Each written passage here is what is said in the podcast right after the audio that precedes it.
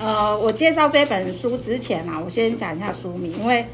中文是领导者数位转型嘛，但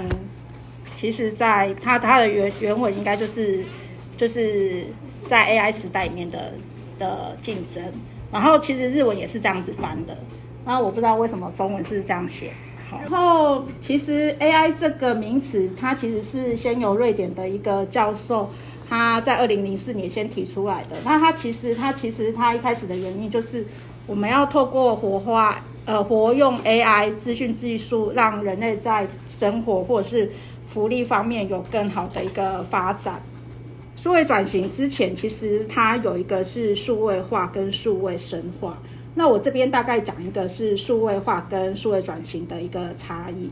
数位化就是比如说，呃，你从原本的传统型的相机变成一个数位的相机，或者是你从原本的一个客服人员变成一个 RPA 的智慧客服人员，然后数位转型其实它就是，比如说你是原本是各自开车的，然后就变成是共乘，然后或者是说原本我要到公司上班的，我就是变成是居家工作。那所谓数位数位化，其实它就是利用。数位技术提高原有产品的附加价值，那数位转型它其实就是利用了数位化改变了我们的营运或者是事业的一个方式，还有改革改变了我们的生活跟工作方式，这是数位化跟数位转型的差异。那你们这边有看到一个 D 叉哈，其实在日本那边他们都是讲 D 叉，那 D 就是 digital 嘛，那叉就是它其实是用用。用来代表 chance 的意思，就是英文里面其实它就会把 chance 直接用叉表示，所以在日本那边他们其实都是讲 D 叉比较多。然后接下来我这边介绍的，其实这个其实也是我从网络上查到的。其实数位化跟数位转型，它这边其实有一个比较简单的一个介绍，这是从 Google 它在二零二一年企业转型的报告里面去截取出来的。它其实最大的一个差异是。一个是以公司营运的角度出发，一个是用消费者的角度去出发。然后数位化，它其实一开始的用其实是我要进行一个 cost down，但是数位转型，它其实是我要提升我自己自身的一个营运跟利润，呃，业绩的成长。接下来我要介绍为什么大家都会说想我想要做数位转型。那其实，在麦肯锡的它的一个。预估里面，它其实它这个是用美美美元几亿美元来预估的。它其实它有去计算，大概如果我们在制造业里面去做一个这样的一个数位转型的话，那在二零二五年，它所预计达到的一个效益就是这样的一个效益。所以这就是其实在日本或者是在台湾，它其实都有一个目标，是说，呃，像日本它就会设定我的目标是二零二五二零二五年。到二零二零五年为止，我要进行多少的一个数位转型？这个其实是也是呃，目前在台湾企业里面去做的一个调调查。那其实你可以看到，金融业它的数位转型其实是最多的。那接下来就是制造跟政府，但其实零售业应该是做的最比较容易导入的。那零售业这边其实你可以看到，像全家。他就已经，他在两三年，在两三年前就已经开始做数位转转型了。那金融机构的话，以玉山跟中国信托，他们也是有在做数位转型。那在数位转型上面，他得了三个奖。那其实有一个是他们其实也是有，比如说中国信托，它一开始的数位转型，譬如说是哎那个叫什么？有奖征答。卖机那个提款的时候的那个指纹，指纹那个静脉，静脉，静脉。然后或者是说，你可以不用临柜，你透过视讯，你就可以直接做一个开户的一个动作。对，然后或者是说，其实它也推广说，你不用到银行，你就可以去做一个你需要在银行去所做的一个服务或者是动作这样子。这个就是目前台湾数位转型的一个各个企业所。所推导的一个比例。那其实我接下来想要介绍的是，其实公司的价值，它其实有书中有人有提到，公司的价值取决于两两个概念。第一个是一个是商业模式，第二个是营运方式。其实商业商业模式就是等于是一个公司的策略或是目标，它它怎么去承诺创造价值，或是从消费者那边、从客户端那边获取价值的一个方式。那营运方式就是你要去实现你这个目标的计划。那我这边有提到，它其实有两个营运方式，会有两个方式，一个是你要怎么去为你的客户去递送这个价值，那或者是第二个是呃递送。你如果做数位转型的话，你你可以在呃把你的价值呃做到一个比较大规模化的，或者是你的在你的 business 上面的范畴会是比较容易扩大的，或者是你的规模。然后你可以让你的那个机器学习，或者是你员工的学，你可以在利用这个数位转型的上面，你可以有一个充足的一个学习去应应这样的一个变化。那这边我有去做一个比较，所谓所谓的传统营运，就是像我们员工是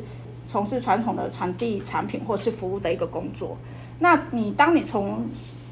从事数位营运的时候，员工会也不会没工作，员工就是变成是你是设计或者是设计跟监督这个软体，用自动化或者是演算法去实现，用自动化或者是演算法来驱动这个数位型组织，然后把这个用透过数位型组织的这一个方式，把你的产品或者是服务递送给你的客户。接下来呢，他有提到说你要怎么去数位驱动的一个营运模式，其实呃有四个四个因子。第一个其实是你要先做一个资料的一个汇流，就是你要去做一个收集跟资料的一个清洗的一个动作。那第二个是你要去开发一个演算法，去帮你把这些资料给去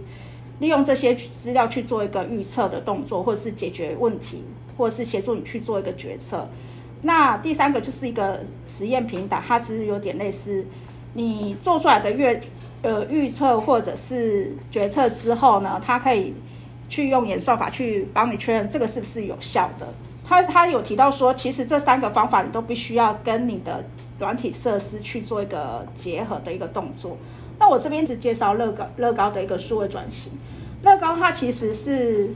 透过一个资料的一个收集，他去去分析说，哦，我先讲一下乐高。乐高其实在二零二一年，他在三月的时候，他也就发现他在二零二零年在，呃 COVID-19 那一年，它的营收是创新高的，然后它的获利也是增加了十十九 percent。所以这为什么它它可以在像那些芭比娃娃或者是一些其他的营收往下跌的时候，它是反而是提升的。他其实有去做一个数位转型的工作，他一开始他会去先去做一个收集资料，他去去分析一下说，哎，我现在设计出来的一个玩具，大部分都是小男生在玩的，那女生就没得玩啊，所以他就是利用这个资料收集跟分析，他去去。分析了说，哎，我现在设计出来玩具都只是属于男生玩，所以他就是后来他就是设计了一个另外可能属于女生的 Lego Friends，或者是他其实也是透过一个资料的收集，他发现说，哎，现在其实有很多家庭他们都会去买乐高，然后所以他就设计那种大大桶装或者是大包装的，让这个家庭他可以直接买一个大包装的，否则你有在玩乐高的人应该都知道，你每每买一种游戏，它至少五五百起跳，贵的两三千、四五千都有。那你买一个大桶装的呢？就是玩一玩就拆，玩一玩就拆。接下来，它其实乐高，它其实有去用那个人工智慧，呃，就是一个实验的平台，它去去用一个那个未来实验室。那这个未来实验室呢，其实他其实是透过未来实验室，他去了解小孩子是怎么去玩乐高的。所以呢，而且他们就是去。去，他们有一个社群，所以呃，那些就是可以让他的那些呃消费者去把他自己的作品往上传，然后去炫耀。那他们也从这样子的一个资料收集里面去看到，诶，消费者他喜欢什么样的一个东西。那其实他也有透过一些，另外一个是资料的收集，还有讲到是说，像寿司郎为什么要做资料收集？其实是因为他为了他提升他终端的一个客户的一个满意度。当你在做数位转型的时候，他你也需要去考虑到你的顾客需要什么东西，所以他就去他盘子的底盘去装了一个晶片，然后当这个盘子转了三百五十公尺之后都没有人拿的时候，这一盘的食物就自动呃自动下架。然后第一个它是为了它的新鲜度，第二个其实是它去做这样的一个资料收集，去看消费者的喜好到底是什么。那也透过这样一个收集，它可以去呃每一年相较于同业，它减少了三分之一食材的一个浪费。所以这个其实都是寿司郎或者是乐高他们在做数位转型的一个动作。接下来这边我就是讲到是说，其实乐高它它在数位转型上面，它其实有做了一个很很多的一个动作。那你们也可以去看一下，它其实。呃，这个其实都会结合到，就是这本书里面去去讲到的一些方法。那其实它第一个，它就是透过虚实整合跟科技，比如说它去设计一个 Lego Boost，呃，就是等于是说你用乐高的积木跟引擎还有感应器去自己组装成机器人。另外一个是搭配 iPad 的 App，你就可以让小孩子让他自己去玩那个乐高的简易的方式。对，所以其或者是说他去，呃结结合了 AR 的技术，然后去让那个消费者可以透过手机的 App 去，呃去扫描乐高，然后让他让就是透过虚实整合这个 AR 的虚拟实境去体验这样的一个游戏。所以其实他做这么多的动作，他其实都是为了去提高他自己产产品本身的一个价值。然后第二个，其实他就是，呃，去去广纳，去广纳人才，然后去呃自建他自己的通路。所谓自建自，或者是提供客户的体验，比如说提供客户的体验，就是说在两天之内，客户下单之后，他可以在两天之内去收到这个货。对，那刚才善用数据分析这边已经有提到了，然后数位社群。提呃结合数位社群去提高呃产品的粘着度，其实就刚刚讲到的，他其实他透过他自己本身的一个数位社群，可以去知道消费者的喜好，然后知道消费者的声音之后，他就可以知道说我要怎么去设计出消费者的更更更贴近消费者的产品，或者是他其实也是用消费者的一些 idea。本身对的一个设计，然后去呃通过他们的审评之后，他们他们就是拿消费者这个设计去变成他们的产品。然后第第五个，其实他有讲到这个，其实应该等一下呃嘉荣也会讲，就是呃 企业的价值跟道德的体现。其实乐高在数位转型这一块，它其实有提到，就是一个它开始开发它环保的材质的积木。然后它也在教育跟人才这边有有去做了一些支持，这样子。那接下来就是呃，他有提到企业转型的一个五个原则哈。第一个是你要有策略，那你要公司一定要有，就是领导者这边也要有一个策很明确的策略。那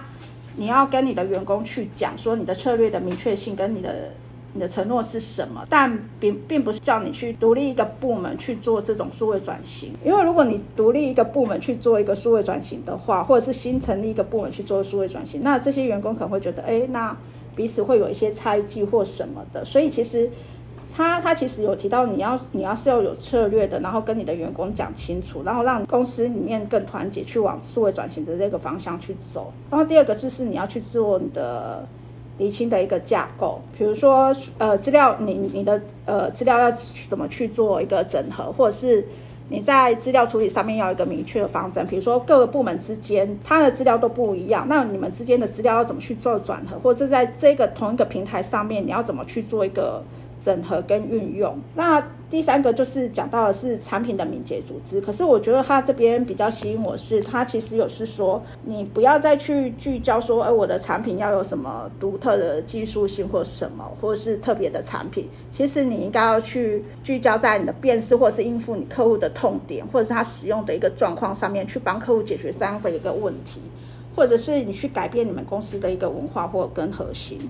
那、第四个人力基石，其实他这边建议的是说，你可以广纳不同的人才进来做数位转型这件事情。那这个人不一定要有这一方面的专业，但是他可以有 AI 的专业，或者是一个在数位转型上面会有一个，比如说资料分析，或者是呃演算法这样的一个专业进来。那多专业这里这边，他其实有提到说，其实不一定是只有这个领域的人才能制做一个数位转型。比如说，你也可以邀请法务，不一定是只有 IT 的人才需要进来去做一个数位转型。你可以邀请法务、会计一起进来去做这样的一个数位的转型，然后一起去去脑力激荡，说你要怎么去做一个数位转型。那接下来就是我看这一本书，其实他其实有提到，是说美国医院的一个例子。我那间医院我忘记叫什么，但呃好好好，那那不重要，那不重要。应该是说他其实他有提到说，在因应危机，再从转从传统型公司转成数位型公司做做数位转型的时候。你的资讯跟呃资讯系统跟数据，你要去建立在同一个平台上面，然后你要去做一个横向的一个整合。其实 COVID-19 它加深了我们加深或是加快我们数位转型的一个规模，呃，也加速了贫穷跟富有者之间的一个数位落差。这个是我比较深有感觉的。其实像比较贫穷的人，他他家里可能就是没有没办法每个人一台电脑，所以他就是这些小朋友他必须要去。轮每个人去轮一个时段去上课，那这样子其实间接的造成他在教育上面的一个落后，或是赶不上的一个状况，对，或者是说像一些需要劳力付出的人，他他没办法去工作，因为如果你今天是封城或者是什么的话，他根本没办法去工作，他没办法说，哎，像，哎，我们是在公司上班的人，我可以，哎，我可以居家工作这样子。所以也就是造成了一个贫富差距。以上是我的报告。